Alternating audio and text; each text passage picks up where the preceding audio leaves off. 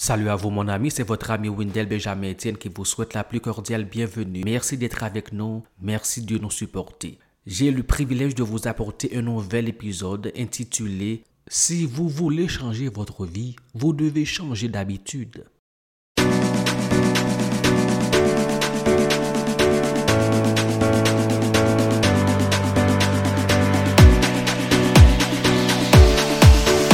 C'est F.M. Alexander qui dit Les gens ne décident pas de leur avenir, ils décident de leurs habitudes et leurs habitudes décident de leur avenir.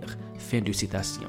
C'est bien Albert Einstein qui définit la folie comme étant le fait de faire toujours la même chose et de s'attendre à un résultat différent. Beaucoup de gens désirent changer leurs conditions en faisant toujours les mêmes choses et en chérissant les mêmes mauvaises habitudes. La vérité est qu'il est impossible qu'ils puissent y parvenir sans avoir la détermination et la discipline pour adopter de nouvelles habitudes. Des êtres d'habitude. D'une manière ou d'une autre, nous sommes des êtres d'habitude. Toute notre vie n'est qu'une accumulation d'habitudes, selon William James en 1899.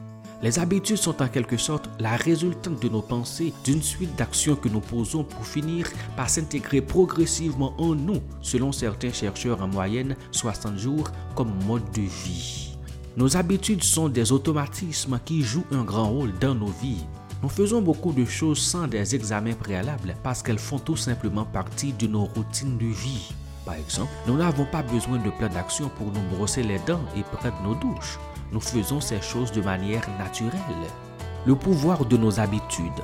Un article publié par un chercheur de Duke University en 2006 souligne que plus de 40% de nos actions quotidiennes ne relèvent pas de véritables décisions, mais d'habitudes. Par conséquent, ignorer leur influence dans nos vies serait une grave erreur. En fait, notre cerveau aime les habitudes. Le monde du marketing le comprend très bien. Selon John Jordan, nous façonnons d'abord nos habitudes, puis nos habitudes nous façonnent. Fait de citation.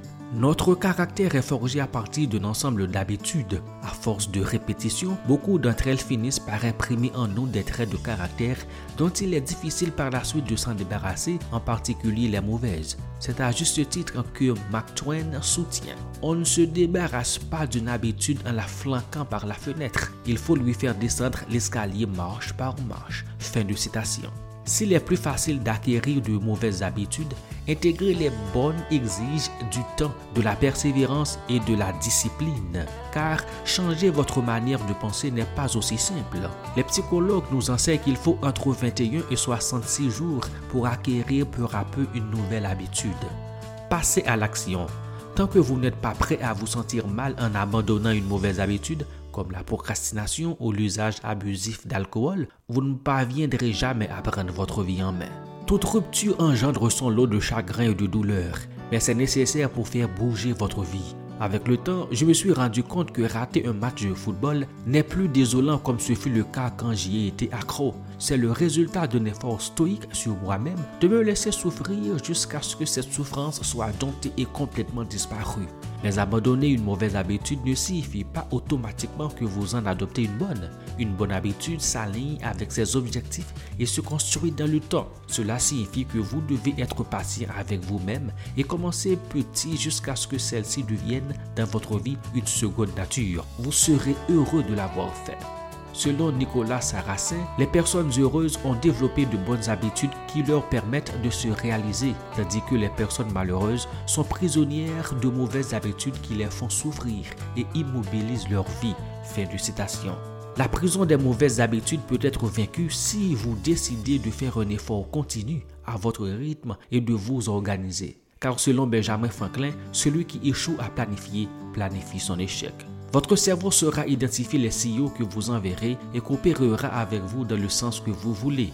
En essayant d'adopter de nouvelles bonnes habitudes, soyez intelligent par rapport aux personnes qui vous entourent, car elles exercent une certaine influence sur vous. Selon Franck Nicolas, vous avez d'ailleurs 62% de chances de ne pas changer d'habitude si les personnes qui vous entourent sont opposées à ce changement. Fin de citation. Soyez vigilants et prenez les mesures qu'il faut. La croissance n'a jamais été un accident. Par conséquent, vous devez grandir intentionnellement. Ce faisant, vous ne cesserez de grandir et de vous lancer de nouveaux défis.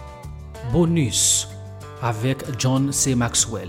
Je ne connais aucune personne réussie qui pense que la croissance est rapide et qu'il est facile d'atteindre le sommet. Ce n'est tout simplement pas le cas. Les gens créent leur propre chance. Comment?